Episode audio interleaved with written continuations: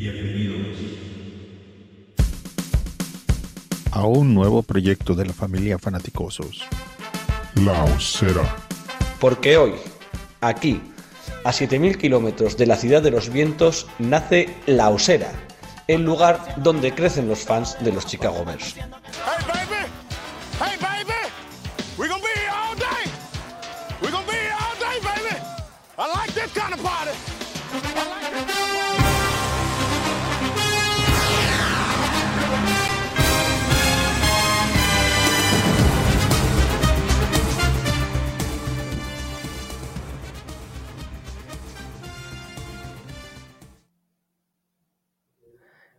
Partido de fútbol americano suele tener muchas interpretaciones y si ese partido acaba en derrota, ¿para qué te voy a contar? Eso, a mi parecer, va a quedar bien reflejado hoy aquí en la Usera. Los Bears perdieron, se dejaron escapar, a mi juicio, un partido en casa ante los Detroit Lions y ahora mismo son el último de la división y vamos cabeza al top 5 del draft. Es cierto que el equipo sigue creciendo, sobre todo en ataque, y que el hype con Justin Fields es cada vez mayor crece también el momento de nuestro Titan, Colquemet, y crecen algunos de los rookies. Mención especial para Jack Sambon, el de Free Agents de la línea, que lidera la línea defensiva, y para Braston Jones en el otro lado del balón. En el lado contrario, vimos cómo los Bears nuevamente dejaron ir un partido en casa contra un rival que era claramente inferior, cómo desperdiciaron una sólida ventaja, cómo Justin Fields entregó un balón en el que quedó patente que hay mucho que mejorar y cómo este proyecto continúa sin poder materializar un drive ganador. Todo ello nos acerca a una mejor, mejor posición en el draft. Los mock draft se han multiplicado esta semana a las orillas del lago Michigan, pero la pregunta es ¿a qué precio? De todo ello hablaremos hoy aquí en La Osera. Bueno, de todo ello y de los cebras, porque si no ya veo que Mario Peña me quema el streaming. Comenzamos.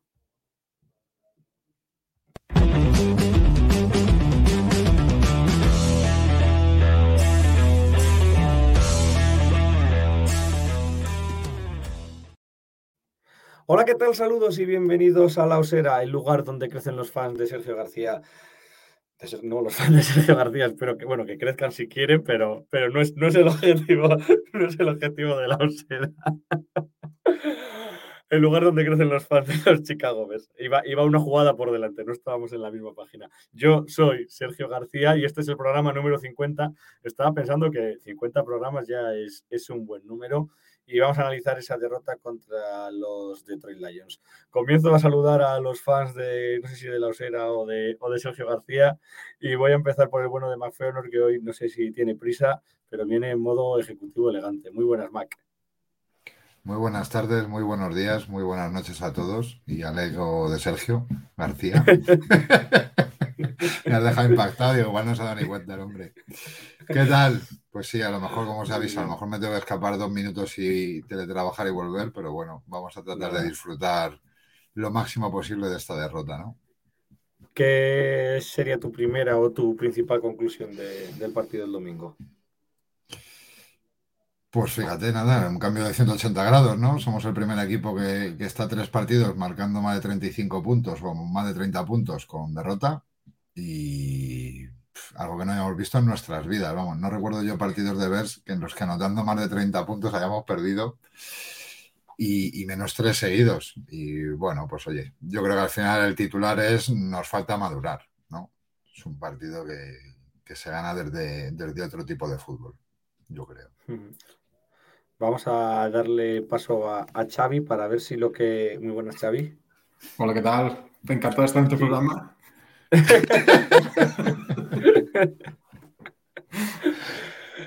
¿Qué... espera.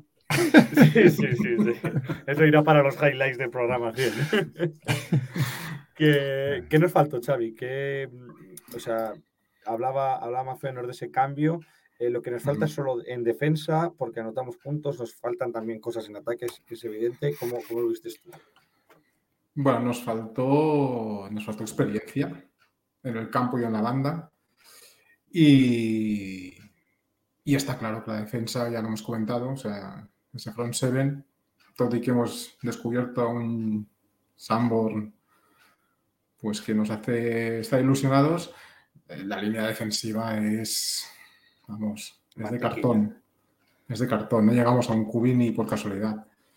Y después, eh, los Tigres, evidentemente, creo que afectaron más el estado mental en ese último cuarto.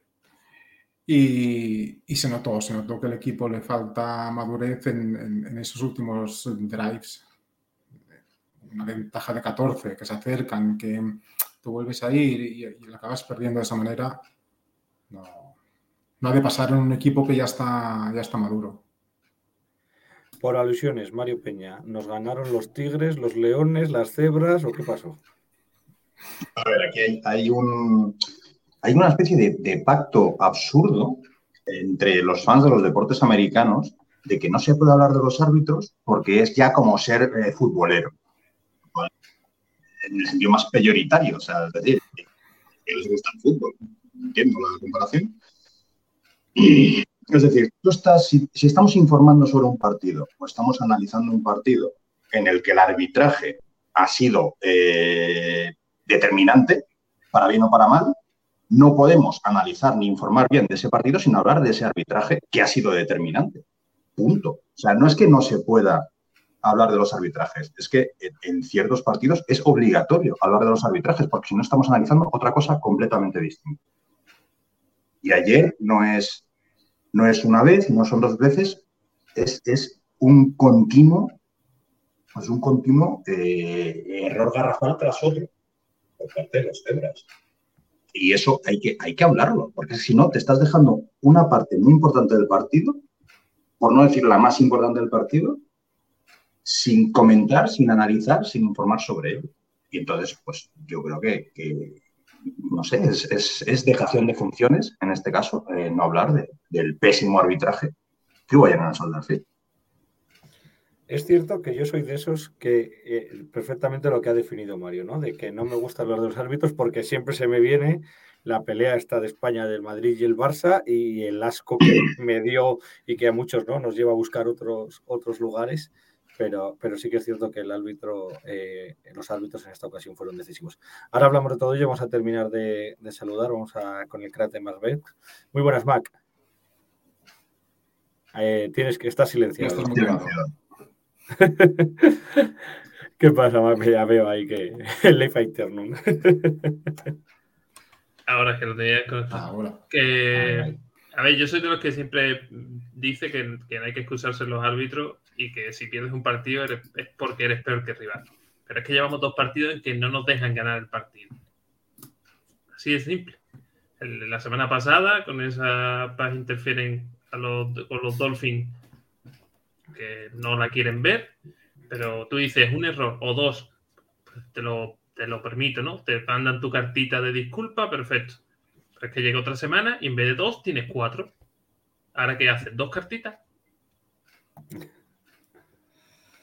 Es que, yo sigo diciendo que sí, que tuvimos errores garrafales, garrafales como el, el, el pick el pick que le damos a, con ese que ese balón era para lanzarlo fuera o te tiras al suelo y te comes el saque y fuera pero aún así son errores sobre todo el pass interference a, Claypool creo que era es que el, día en Barcelona lo comentaba con Xavi. Si el defensor no va mirando el balón y el receptor ya está mirando de cara al balón te lo pitan siempre. Pues esta vez no se pita. Es un poco absurdo pero bueno, te lo tienes que tomar con resentimiento, con, sí, con resentimiento y, pensar que, que es como un añadido más a la temporada que nos toca sufrir, ¿no? Pero bueno.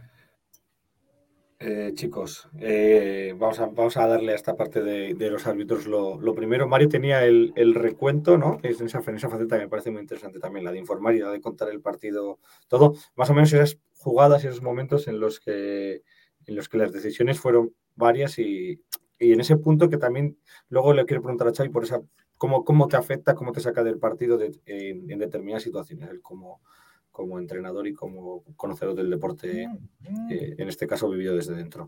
Pero Mario, haznos un poco eh, bueno, no, lo he traído preparado, luego de memoria, pero es que hay muchas, muchas jugadas en las que los árbitros eh, perjudican a, los Bears claramente. Primero ya, si cogemos el, la imagen global, digamos, eh, los Lions tienen dos penalizaciones para 15 yardas, los Bears tienen nueve penalizaciones para 86 yardas.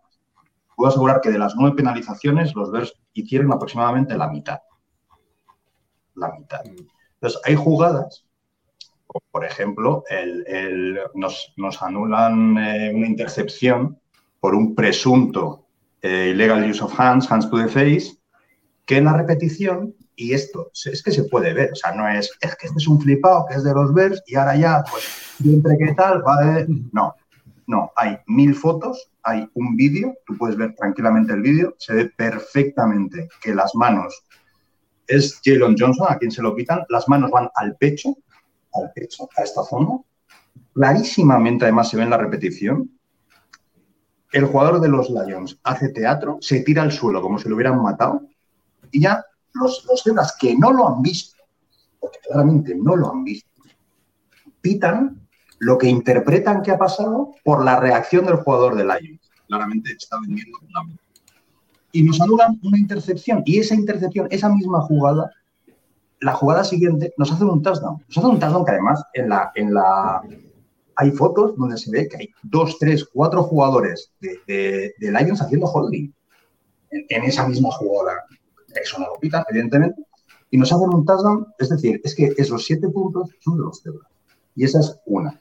Nos dado un touchdown por un presunto también holding de Braxton que no es.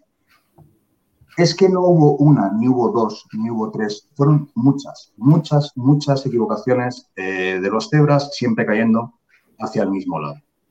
Algunas son achacables a errores de los propios Bears, algunas sí, algunas sí. Por ejemplo, eh, hay una jugada en la que eh, Jared Goff tiene el balón, se, dirige, está saliendo casi por la banda y Kyler Gordon le da un puñetazo para intentar arrebatarle el balón y pitan, eh, pues eso, roughing the passer.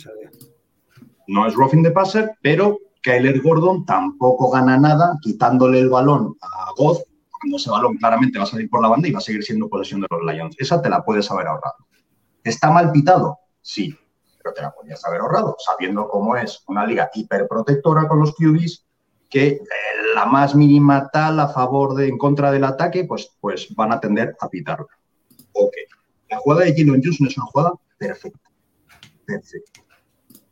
En el que hace un bloqueo perfecto, que acaba en una intercepción perfecta y que los árbitros anulan porque sí ahí tienes algo que achacar al equipo.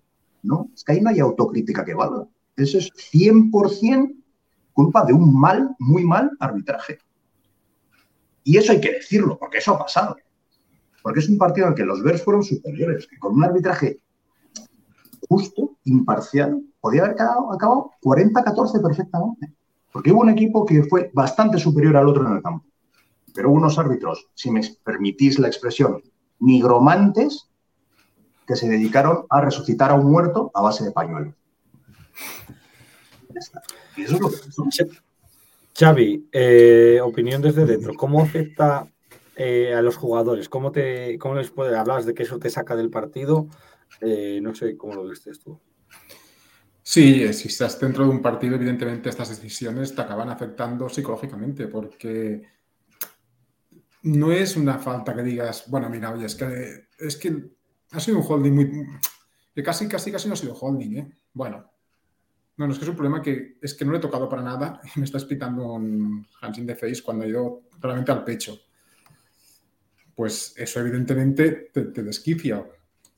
Si además eh, el tema es Jalen Johnson, que tampoco estaba haciendo su mejor partido, pues me imagino que eso se lo sumas al estado que tampoco debería ser el óptimo, debería tener Jalen Johnson el domingo eso te acaba, te acaba quitando el partido. También es verdad que llevas 14 puntos de ventaja, juegas en casa contra Lions. Mm, lo que decíamos, un equipo hecho, Lions no le remonta 14 puntos. Es el primer partido que gana este coach eh, fuera de, Detroit, creo que comentaban, ¿no? Vamos a ver. sí, que sí, que sí. O sea, que es que es lo que dice Mario. No podemos obviar eso y decir, no, es que nos falta no sé qué. Sí, pero tampoco podemos decir que el equipo fue tan superior como. O sea, fue pero la primera parte no fue tan superior. Acabamos 10-10 y sí que el ataque era consistente, pero eran ataques que se alargaban demasiado en un partido que no tenías eh, tan, tan en tu mano. Mm, creo que para hacer un touchdown nos comimos casi casi un cuarto.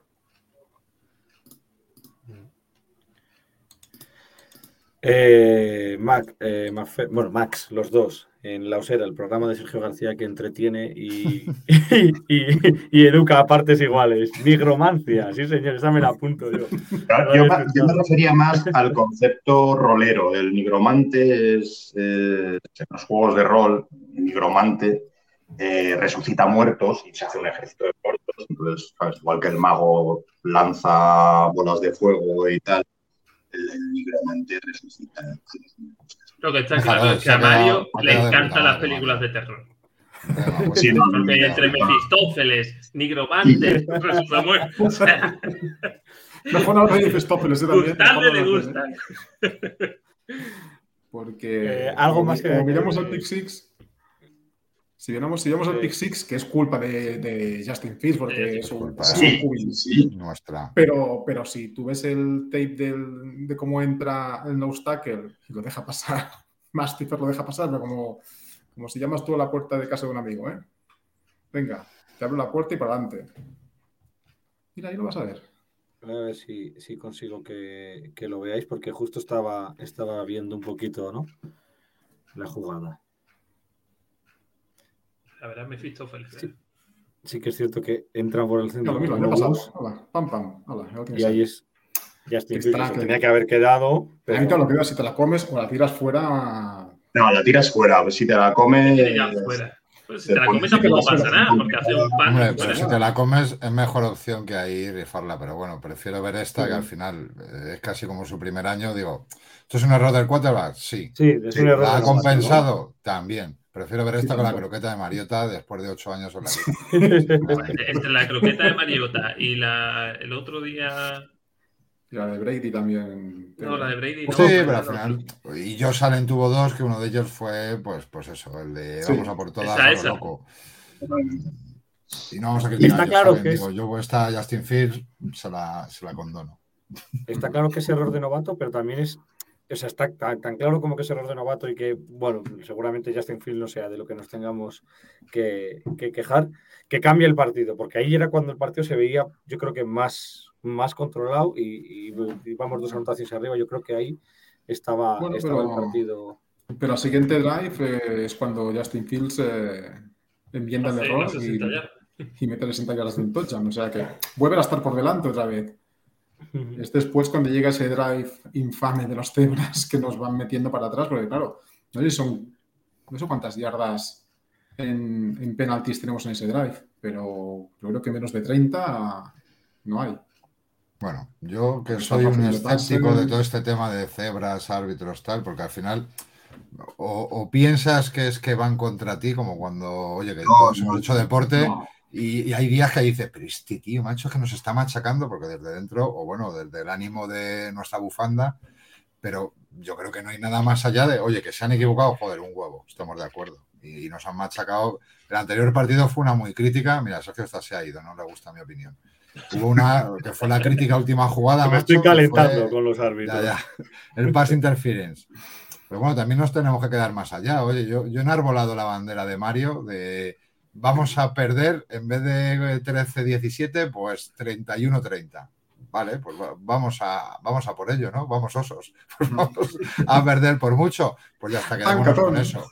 Yo creo que el partido, más allá de los cebras, y que lo que dice Xavi, que nos han influido, que tal, pues oye, se nota que nos falta un poco de, como dirían en el, en el otro fútbol, en el soccer, cancherismo, ¿no? Que diría un argentino. Nos falta un poco de, vamos ganando una y otra vez, vamos a mantener lo que son los Lions, que a lo mejor me dices que te da la vuelta, yo qué sé, Tom Brady o Rogers, joder, pues una vez más, pero claro, te da la vuelta Goff con cojones man a los mandos. Eso es lo que nos tenemos que hacer mirar y ahí es donde tenemos que ir aprendiendo. Oye, que estos chicos, nuestra línea lo hemos dicho varias veces, eh, suman, si quitas a Lucifer, suman cinco años en la liga. Eh, nuestra línea defensiva no sabemos ni quiénes son. yo qué sé. El otro día, por ejemplo, Dominic Robinson, ¿no? En la línea, yo le vi un poco más activo, le ves que, está cubriendo bien ahora ya los huecos. Vamos a pintar de verde un poco el programa, que como hablemos de cebras nos vamos a definir. por decir algo positivo, es decir, racionalmente, racionalmente, este partido es para estar muy contentos. Racionalmente, o sea, quitando todos los sentimentalismos al lado, es un partido para estar muy contentos. Es un partido que Justin Fields ha demostrado no solo que es un cuarto de la franquicia, sino que es probablemente una futura estrella de la liga. Es un partido en el que, en el que se ha visto producción del talento joven de, de Kamet. Kamet tiene una canción, por cierto, que luego si me animáis a cantar. De Kamet, de Darnell Mooney, de etcétera. Incluso a Jenkins sin estar se le echó mucho de menos, lo cual es, es buen, buen síntoma. Kamet fue el jugador con más targets, ¿eh? tuvo siete. Sí, sí, es que, que ha dado con este ataque corredor ha sido bueno. Es otra cosa comentar. De las últimas, no sé si son tres o cuatro jornadas, el, el Titan que más touchdowns lleva. Más que las vacas. Cuatro, cuatro las últimas tres jornadas. Marc Andrews. Sí, sí, por eso, por eso. Kamet ha despertado y Kamet es una muy buena noticia de este, de este tramo último de la temporada. Y pues eso, eh, se ha visto, pues eso, Justin Fields, eh, talento joven, eh, un equipo que, que, compite y que lucha y, y, además pues se pierde, el ataque funciona y se pierde haciendo muchos puntos, lo cual nos, nos da una buena posición de draft para continuar con la reconstrucción, que es en el momento en el que estamos. Es decir, objetivamente, racionalmente, es para estar contento. Lo que pasa es que da mucha rabia eh, que, te masacren, que te masacren así. Mucha rabia perder un partido que tenías que haber ganado porque unos señores de, blanco y de, negro no han sabido hacer su trabajo y te han perjudicado claramente. Pero bueno, quitando eso al lado, es, racionalmente, es para estar confiantes y, y contentos. A ver, estoy un problema con, la, con, la, defensa de los terceros downs, porque de los terceros downs. A ver, la defensa es horrible. Conseguíamos, conseguíamos poner primeros y segundos down el primer y segundo down conseguíamos parar, incluso alguna vez se iban para atrás y llegaba el tercer down largo y es igual. Te iban a clavar igual. Me, recordó mucho a Lord Voldemort. Por no decir su nombre.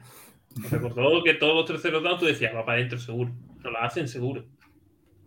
Me recordó mm. mucho a esa época y me, me fastidió mucho porque lo de Dominic Robinson se vio que el chaval estaba activo. A Sambor hizo un, auténtico partidazo. Sambor, muy, muy buena noticia. O sea, eh, que sea un, un, descubrimiento de, de Everflu. Me gusta porque encima es barato y está, se está la velocidad la suple con, con tackles directos y que no se te escapan. Pero es cierto que llegaba el tercer down y te echabas a temblar porque decía, tío, los dos primeros muy bien, pero el tercero ya fuese tercero y cinco, tercero y diez, tercero y dieciséis, te la hacían. Y era un poco desesperante. Yo creo que es el peor partido defensivamente en bloque que yo he visto de los Bears este año.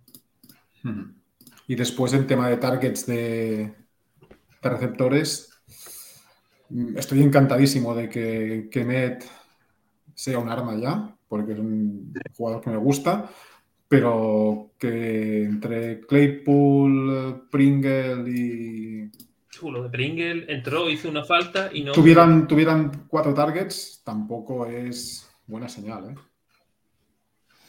Sí, la verdad que, que ahí siguen faltando ya no tanto herramientas, porque ahora parece que, que tenemos, que tenemos alguna alguna más. Sí que es cierto que eso, pues que me, vamos, vamos completando, ¿no? Yo ya tengo en mi, cabeza el, roster del año que viene, ¿no? Y vas completando posiciones en las que más o menos te, fías y con el paso adelante que ha dado que mete estos, estos días, estos últimos partidos, parece ser que es lo que todos esperábamos, esperábamos de Kemet. Eh, yo te quería preguntar, Xavi, por el, por el tema de, del Cubi. Le hemos visto, llevamos tres partidos seguidos con esas chorrecientas mil yardas de, de carrera. Eh, yo recuerdo, porque la última semana que, no estuve cuando estuvisteis en Barcelona y tal, que anteriormente habíamos hablado de que tenía cada vez más jugadas eh, diseñadas para él. Eh, y yo siempre suelo jugar un poco a la, contra, ¿no? Ahora que está todo el mundo a tope con el, con el hype de Justin Fields, yo, yo pregunto si no le vemos mucho en esas jugadas que correr por su vida y si no se pone muy nervioso antes de tiempo. Yo no lo veo nervioso ahora. A principio de temporada, si lo veía correr en cualquier situación, enseguida se ponía nervioso y salía corriendo hacia, cualquier lado. Ahora no, ahora lo veo correr con cierto criterio, lo veo aguantar mucho más en el pocket hasta último momento. Si al final ve que no puede, sale corriendo. Sí que es verdad que en el partido de Detroit eh, corrió más veces eh, por jugadas rotas que no por jugadas diseñadas para que él corriera. El touchdown que mete de 60 yardas es una jugada que se rompe, no es una jugada no es un cubidro que está hecho para que salga corriendo él. No. Pero al final es otra arma que tiene él. Y, y sí, estoy viendo por ahí también muchos comentarios de, claro, es que solo corre, es que primero que no es verdad y segundo que es que evidentemente si tienes ese arma, lo que vas a hacer es no utilizarla. Es como si dijera, no, es que tiene un brazo que, que mete bombas de 90 yardas y solo pasa.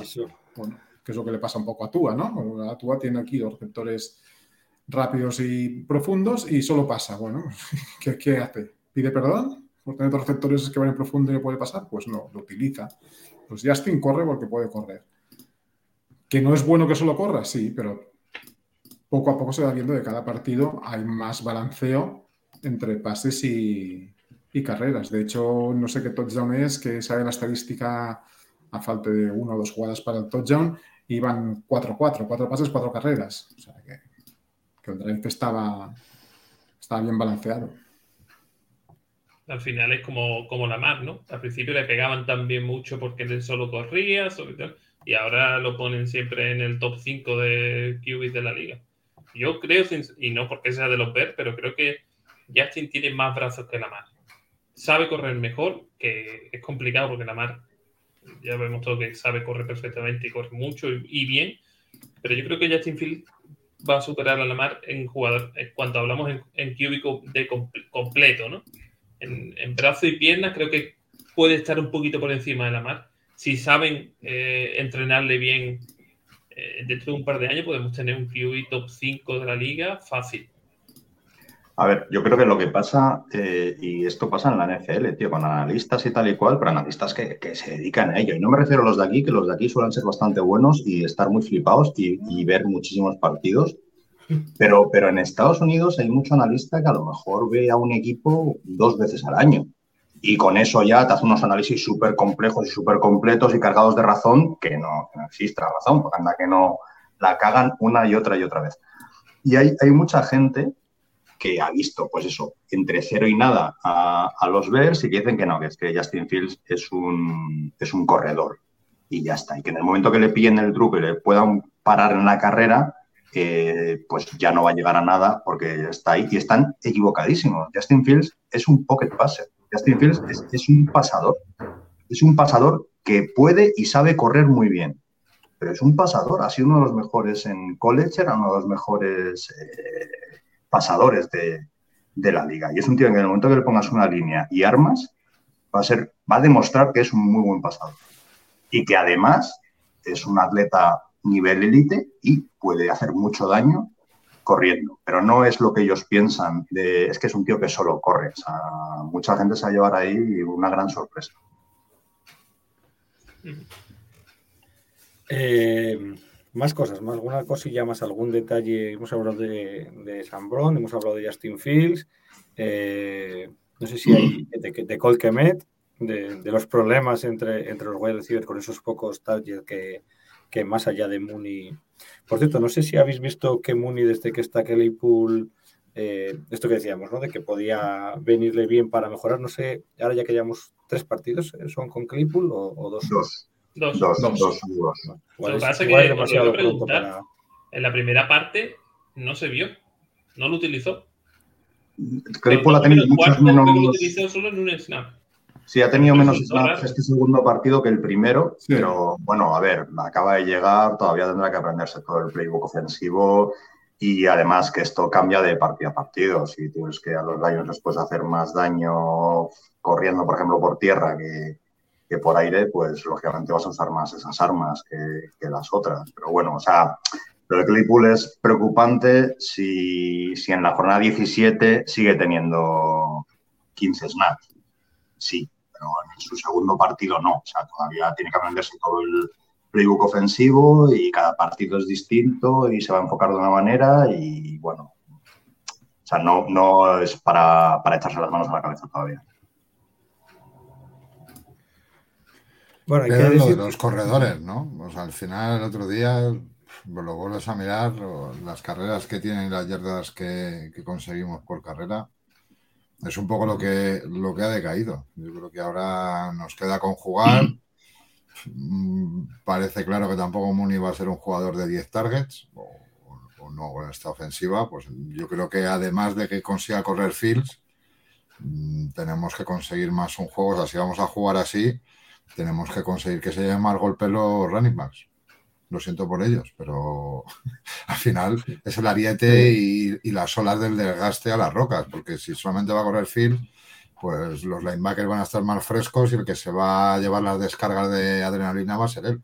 Yo creo que ahí ahora tenemos que conseguir equilibrar, sí, explotar la capacidad que tiene Fields, que el otro día lo vimos, que es que ya solo por pura velocidad se va de los secundarios en algunas veces, pues hay que hacer que cargue más esos golpes. Por ejemplo, el touchdown, os acordaréis, que lo hablamos por el grupo, es que destruye, no sé si era a Elliot, eh, es que le destruye, es que va ahí al choque a reventarle. Oye, que está bien que una jugada vaya a hacer eso, pero a mí me gusta que sea algo puntual, no, no que mandemos al running back a la guerra. A mí me parece increíble cómo ha podido cambiar tanto el equipo, pese a los cambios y tal, en, dos, en dos partidos o en tres partidos, cómo ha pegado un cambio, un cambio tan radical, porque estábamos presumiendo de que éramos un equipo corredor y de que teníamos una dupla de corredores que era de las mejores de la liga y tal. Y, de repente cuando debería ser ¿no? esa, esa compensación para abrirles, para darles oportunidades a, a Mooney, a, a, Claypool, que tuvo una sola recepción el, el domingo contra los Lions, pues mm, no sé si es el, plan de juego también, bueno, muchas veces nos olvidamos, ¿no? De que igual que son novatos los jugadores y parece que con eso excusamos muchas cosas, ¿no? De la línea, excusamos, ¿no? Que es la realidad, ¿no? Que al final todo el mundo tiene que, aprender, pues también en, en, el banco, en el banco hay que aprender.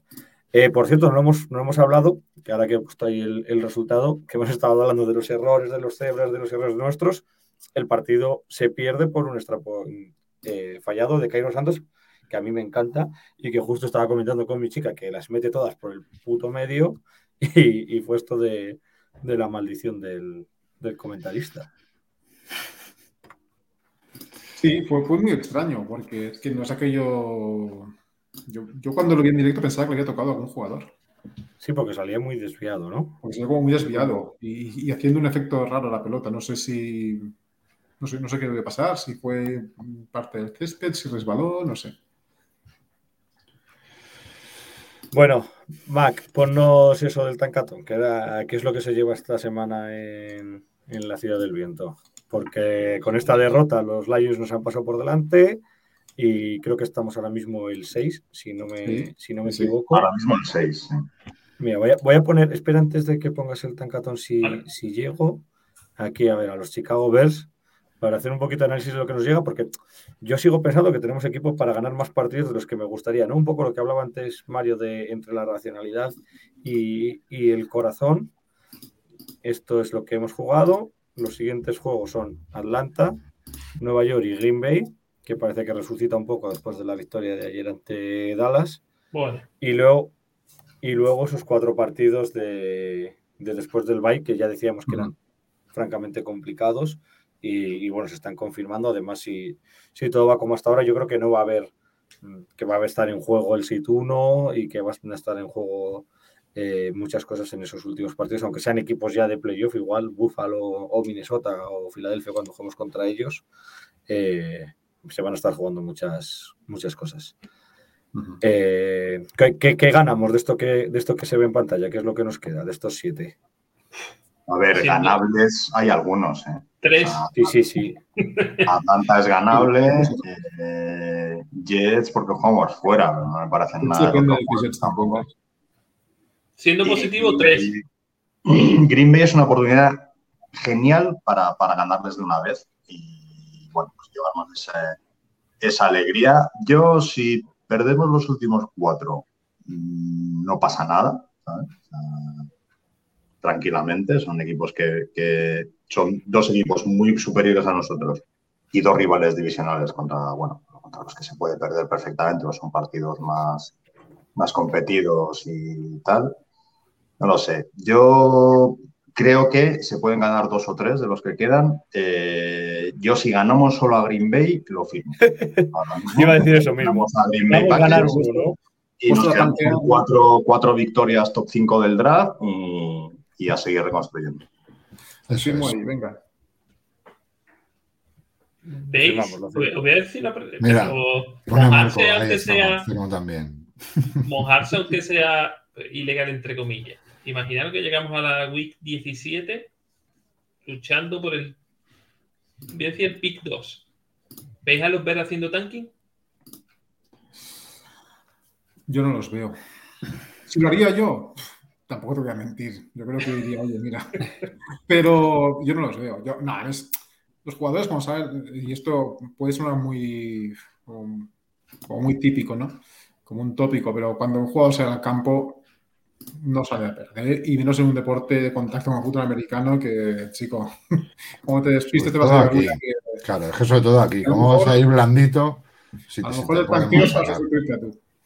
Totalmente. No, el tanking, ¿Cómo se el puede tanking- jugar a esto blandito? O sea, es que el no tanking existe, pero nunca lo hacen los jugadores. Nunca. Los jugadores siempre van a salir a, a- a ganar y a dar lo mejor de sí mismos, porque muchos están jugando un contrato y la continuidad en, en un equipo. El tanking puede existir eh, a nivel propietarios, a nivel managers, de decir, bueno, pues este año hago un equipo sumamente malo, que yo sepa que por mucho que lo intenten, no van a ganar mucho para conseguir una buena posición del draft, tal y cual. Pero a nivel, a nivel jugadores, no. O sea, eso no existe porque el jugador siempre va a salir a hacerlo lo mejor que puede y a, y a intentar ganar el partido. Eso está claro.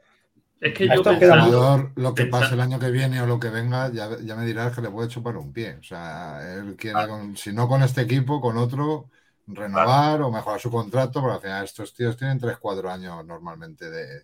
O sea, yo creo que lo del tanking, pues lo que dice Mario, o sea, pues que el tío tome decisiones muy drásticas en plan de corto quarterback y me quedo con un don nadie y desmonto el equipo. Pero ya está. yo es que pensando en polls, a priori, yo no sé si seguís mucho college y, y relacionáis con la NFL, pero a priori el pick 1 y el pick 2 van a salir dos QB, Sí, casi seguro. Además, porque en la NFL hoy día eh, puedes contar 7, 8 equipos que necesitan QB directamente. De hecho, eh, venía escuchando un podcast y, y no- y decían, y yo no lo veo descabellado, que los Raiders pueden traspasar a Derek Carr, que no tiene un contrato nada eh, atable, y ir por un QB franquicia en, en el draft, viendo cómo están. O sea, Hombre, si quedan el 2, desde luego. Lo que pasa es que esto. bueno, de- depende. ¿no? Porque si tú coges el 2, si tú eh, confías en Derek Carr, haces un trade Claro. down por ese y te Claro. ganas tres Sacas picks oro. rápido. De ese dos sacas oro. Claro, pero, pero Hostia. incluso decían eso, dicen, oye, no os extrañe que corten a, a Carr, que tiene un contrato súper fácil de cortar, y vayan. Entonces, si Paul tiene en mente eh, lo que quiere ya, que estoy seguro que habrá visto a día de hoy ya 20.500 vídeos en college, porque sabemos que para eso tiene buena, buena visión. Si estás peleándote por un cuarto, ahora mismo, cuarto, quinto, sexto piso, somos ahora, pero imagínate que estás luchando un tercero y la quiniela cae en el tercero que quiere Pauls. Pero yo no lo veo descabellado decir, oye, si es que si perdemos estos dos partidos, cojo el que quiero. O sea, no lo veo yo descabellado dejarte, pues, no dejamos de dejar perder, sino perder los dos últimos partidos encima divisionales que te van a hundir en, en, el, en la división, pero te van a dar un top 3, un top 4 fácil. Hay que señalar que esto cambia mucho porque esta semana, antes de esta jornada, ¿no? se hablaba de que el top 3 del draft estaba seguro, que era Houston, que era Detroit y que era, y que era Carolina. Y, y bueno, han ganado, han ganado dos de esos tres. Yo creo que. Sí, que pero ya se ser viendo-. Pero ya se está viendo la inercia de donde. ya se está. Digamos, los equipos de playoff ya más o menos eres capaz de sacar 5 o 6 de cada conferencia. Estás viendo que Houston de cabeza va a ser el primer el pick 1, pero no tengo ninguna duda. Pero, por ejemplo, yo soy los Eagles y ese pick lo hago 30 un seguro.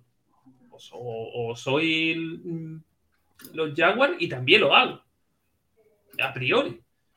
Yo como lo Yo sigues, creo que- pillen a Jalen Carter en esa posición, bueno, ya podemos empezar a, a darle, Dinastía. darles un boleto para Super Bowl el año que viene, porque claro, si encima le ponen a Jalen Carter. Los que, los que veis más, más ¿cuál es el...?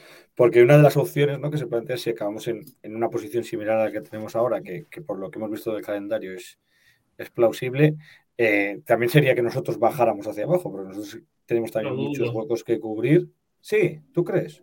Si, si estamos entre el 6 7, del 6 al no, no, un poco, no, si estamos un poco más arriba. Si más arriba, hombre, si puedes hacer un trade down por si eres el, el 3 o el 4, puedes hacer un trade down entre los siguientes 5, pues sí, es de pensárselo. Pero si bajas al 8 o al 7, pues, sacas dos picks. La ronda 1 y una quinta o una sexta te viene de puta madre. Aunque es pronto, ¿cuántos cubis hay de estos que. Bueno, bueno, bueno, dos hasta 5. o sea, con lo que hemos visto de draftearse, hasta 5 se pueden coger los primeros 7-8 picks. Sí, sí, igual estás en 8 y te sube. Aquí salen 3. A mí me gusta mucho el de Tennessee. Pero tanto como para subir. Pues, que suban a por él. ¿Sabes tú que el día del draft O sea, salen dos cubis. El tercero sale en el, en el, pick 4 y alguien se vuelve loco y sube porque me queda solo el que, sí. que suben aquí está Washington, aquí está Tampa. Eh, no, pues, yo, creo que, el pick 1 y el pick 2 se van a matar este año. Que dejarán, el, o sea, que no tendrán un guion cerrado porque sería una locura, irán con el guion abierto. Yo todavía no quiero mirar jugadores y demás porque vete tú a saber por desgracia quién se lesiona y quién no y cómo lleguen de aquí a cuatro meses. Pero, o sea, si lo que vamos a ir en la primera ronda es a por un defensive tackle o un raser, sí que te vas a tener que gastar tu pick o bajar muy poco. Pero si nos venimos arriba, como tengo yo la corazonada, y queremos un center o un guard, que podemos bajar al 15, al 18. Digo, o sea, que no es ninguna locura. ¿Qué queremos? Queremos línea. Que nos llega ahí un tacker o un raser que queremos, un raser, pues igual sí que lo gastamos. Porque eh, como van a ser tres o cuatro antes, QBs van a dejar a los top. Mac, si viendo ahora mismo eso, te cae, imagínate que te cae Sonoski o te cae Jalen Carter, no lo dejas pasar ni de coño. O de aquí, como digo, de aquí al proceso de de repente sale un chico que mide 2.10, pesa sí, 250 sí, pero te hablo, te hablo a día de hoy. Corre... A día de, hoy. de hoy. insisto, prefiero no hablar de jugadores porque no, sabemos. Igual acaban vendiendo seguros. Alguno de ellos. Queda muchísimo, queda muchísimo todavía. y esto, y esto cambia, cambia mogollón a partir de la combine. O sea, pre-combine esto no vale para absolutamente Las entrevistas sobre todo también. Hay entrevistas que lleguen y Pero sobre todo es eso. Luego hay un proceso, luego a ver quién gana en playoff, porque como pierda Alabama y no se meta en playoff, pues igual se habla menos y baja el stock, que no parece. Digo, que esto cambia mucho. Pero lo que hay que pensar es a qué posición van a atacar, que, entiendo que irán con un guion abierto. Pero claro, es que si te cae al pick 7-8 o al 4 que quedemos, es que si, si estás en el 4 lo tienes que vender porque no queremos quarterback y este año la gente se va a matar por quarterback. Y tampoco queremos offensive tackle, que al final es el otro. entiendo que, no, que con Braxton Jones y Boron estamos contentos para el año que viene. bueno, Boron. Boron no está ni jugando últimamente, ¿eh? que está ready, ready y tal. A lo mismo otro tackle si quieren. Estáis viendo lo, que, lo que sí me, me, me resulta un poco curioso y, eh, lo, estoy, viviendo con vosotros ahora mismo, ¿eh? es el año pasado, bueno, el año pasado, ah, cuando antes de empezar la temporada que, hablábamos del draft, todos estábamos diciendo, tenemos que ir por un receptor por narices, por un receptor por narices. Ya no hace falta receptores, de verdad. o sea, estamos hablando. Pero, para que veáis, se ha fichado a Claypool, que todavía no ha demostrado nada. Lo hemos gastado en la segunda ronda y estamos olvidando, llevamos cinco minutos ahí hablando del draft y nos estamos olvidando de, los receptores. Pero porque ahora, porque el año pasado tenías una muy buena defensa y un ataque nefasto que no funcionó, y no es al revés. Ahora tenemos un buen ataque y una defensa nefasta que no funciona. Entonces siempre hay que rellenar lo que no, o sea, hay que mejorar lo que no funciona. hombre, que el stock de nuestro primer pick vale para un línea potente y top. Y un receptor, a ver, que evidentemente si coges aquí al mejor, pues, pues muy bien o muy mal. Pero en segunda, tercera, cuarta vas a poder seguir cogiendo receptores. Eso te digo pregunta baja, porque no sé si habéis visto la comparativa, decían, este año, o sea, con el pick 6, los Bears, el año pasado, el, era, o en 2000 no sé qué, era Jalen Waddle. El pick 6 el pick 6 del draft del, fue Jordan Ward. Dice, si, si vas con un 5-5 en victorias, quita, eh, quítale las dos derrotas de, por la cebra Dolphin y ayer, el 17, caías al 17 y el pick, no me acuerdo qué era, pero era un... O sea, no, no, tiene sentido ninguno. O sea, que como diciendo, oye, aunque os hayáis jodido, pero es que si os caéis en un pick 6 podéis encontrar un Jade Waddle. Pero es lo que decía Mike hace dos programas. Y sí, es que a lo mejor te cae un Mitsubishi también, ¿sabes? Que no tenemos... Una, una, una puntualización y una, y una pregunta que nos dejan por aquí. La primera es saber si soy el único que también va mirando de reojo los partidos de Baltimore, a ver si... Eh, yo ya cuando miro aquí, miro la primera ronda y miro también a ver si Baltimore, por una casualidad, yo soy Bengals a tope, Bengalís, a ver si, si no gana la división y por lo menos ese segundo pick eh, no nos cae tan abajo el de la segunda ronda, ya que no, no vamos a tener nuestro. Y luego nos pregunta por aquí Marco que si nuestro pick fuera el primero no QB, que si hubiera un jugador, si hay un jugador claro, si hay de estas veces que se dice, este es el número uno fuera de los cubics. Yo fuera de Jalen Carter, de los que salen aquí ahora, a día de hoy, no hay ninguno que diga, no me puedo esperar y bajar y... Claro, es que es eso, porque mm, hay posiciones, hombre, a ver, que seguro que de aquí al proceso draft habrá un tackle que todos quieran y, y por el que puedas apostar pero es lo que más falta nos hace un offensive tackle ahí. Digo que no sé qué querrá la gerencia, pero probablemente quieran más línea defensiva. O espero que no cojan un medio linebacker, porque entonces ya sí que. Visto lo visto el año pasado, espérate cualquier cosa. Sí, pero yo creo que, si nos visto, lo visto el año pasado, que todo el mundo íbamos por receptor o línea defensiva y de repente te coge un cornerback y un safety, espérate cualquier cosa. Bueno, pero por eso digo, pero ahí se supieron, ahí se demostraron, se saben adaptar a, lo que surge. Pero no, una cosa, una cosa, una cosa, todo el mundo no. Nosotros aquí, en este mismo programa, nuestro programa de confianza de fans de Sergio García, dijimos claramente que había muchos huecos que cubrir.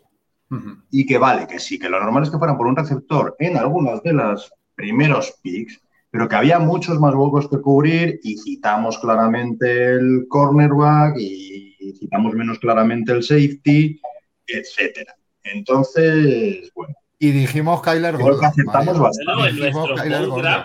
y dijimos Kyler Gordon muchas veces. A Brisker lo teníamos más fuera de tal. Pero dijimos Kyler Gordon, en otro mock draft nos salió Pitre, que no es Brisker, que es safety y que lo está haciendo muy bien, por cierto. Eso es. Y vamos, que yo creo que, que acertamos bastante. Acertamos y también cogimos un doctor en tercera ronda, que pasa que bastante malo. Sí, no fue el que nosotros tal, pero claro, nosotros también hicimos muchos mock drafts que el, que el receptor nos, nos lo cogimos en la tercera ronda y no en la, y no en la segunda. Entonces. Ahora, Mario, ahora que tenemos el, línea directa con los Bears, oye, pues le podemos decir que tiene aquí cinco scouts más para el draft, tío. Claro, claro, y que nos hagan caso a nosotros. Creo que vamos a aceptar más que Ryan Pauls y, Ian Cunningham. Sí, Mira, yo, yo ya que preguntaba a Sergio, yo la verdad es que, como os digo, no me he metido todavía ni a ver historias porque me parece súper pronto. Pero a mí, como me gusta Northwestern, ¿qué estás diciendo? Jaren Carter, yo prefiero en Skoronsky, quedado con ese nombre, en línea de Northwestern. Sí, Skoronsky, sí. Yo, yo cualquiera de esos dos, bueno, yo de college ni puta idea, o sea, no me hagáis ni puto caso, pero a mí Jalen Carter y Skoronsky me da muy buen rollo y lo que he visto de ellos, highlights y tal, pues, pues Más un tío de la zona, macho, ahí, en el propio Chicago. sí, eso sí, eso Bueno, chicos, ¿cómo? ¿Cómo? Llevamos 50 minutos. Y lo peor de todo, quedan 163 días para el draft. Casi que. vamos a guardarnos algo para, para las Sí, vamos a relajar, vamos a relajar. pero que se pasa así, ¿eh? que ya estamos en la jornada 11, tío. Y vamos, y vamos a ir dejando esto, esto por cerrado. Una última reflexión. No, pero vamos, pero ¿cómo va a despedir la gente? ¿Y, ¿Y, de esto te olvidas o qué? Ah, mira, lo digo. A ver, a ver, a ver si Mac. A ver, vamos a quitar el, el mock de aquí, venga, por amor de Dios. Ponme en grande. Cuéntanos. ¿Qué, nos traes? A ver, ahí, ahí. Ahí estás. Que no es impresa, ¿eh? que es firmada por el, por el propio jugador.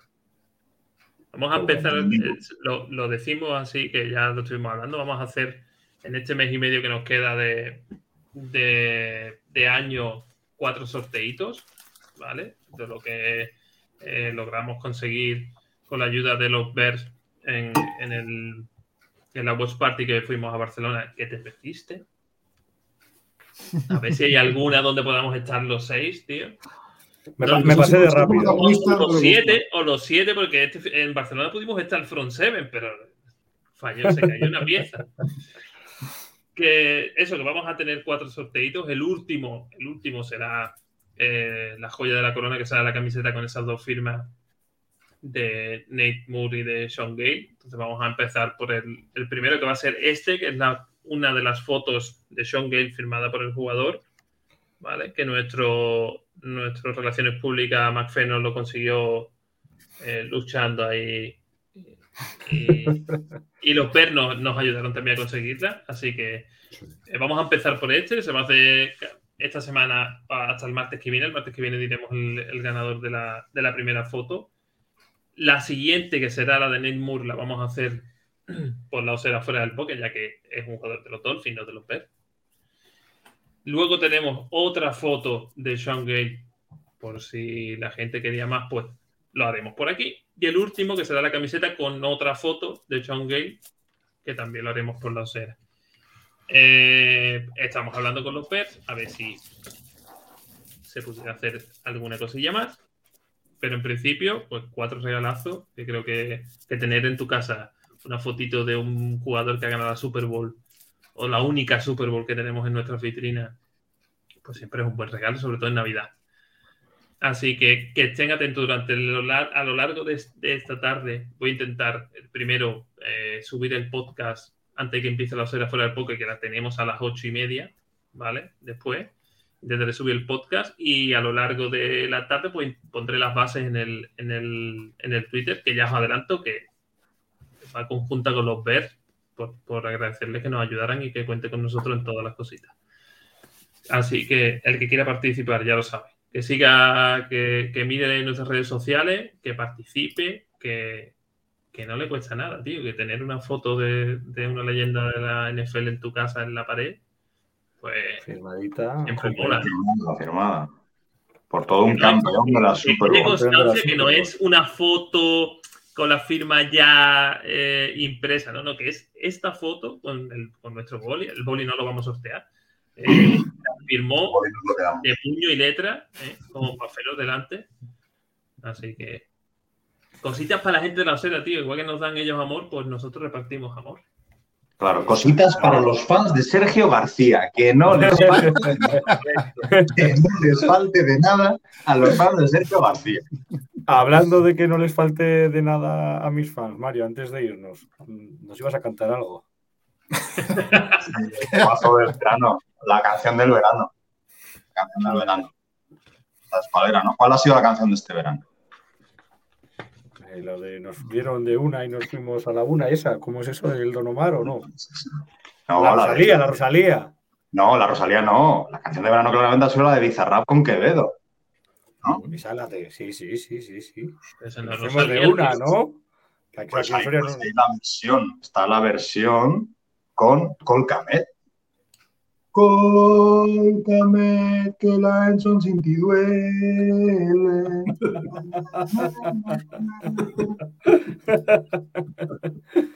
Y De aquí, aquí a tu cara me suena, Mario. también se puede cantar con Justin sabes. Fields. También queda bien con Justin Fields. O sea, es una canción. Que tiene, tiene, claro, es que Quevedo rima de puta madre. La serie Claro, lo saca claro. de, de Weekend, ya, tío, se empieza. Creo que. Chicos, ha sido un placer la gente que se meta en nuestras redes sociales, en el Twitter, en el Instagram que también tenemos, para estar ahí pendiente de todos los programas y de ese sorteazo, un Bear, campeón de la Super Bowl, en tu saloncito, ahí con la firma, la foto, para que... Pa- exactamente, para que lo pongas ahí en un sitio privilegiado. Que ha sido un placer. Nos vemos. Nos vemos. ¡Vamos, osos! Venga. Adiós. Sabéis que la gente a las ocho y media ahora, la hora fuera del poke. Ahí estamos.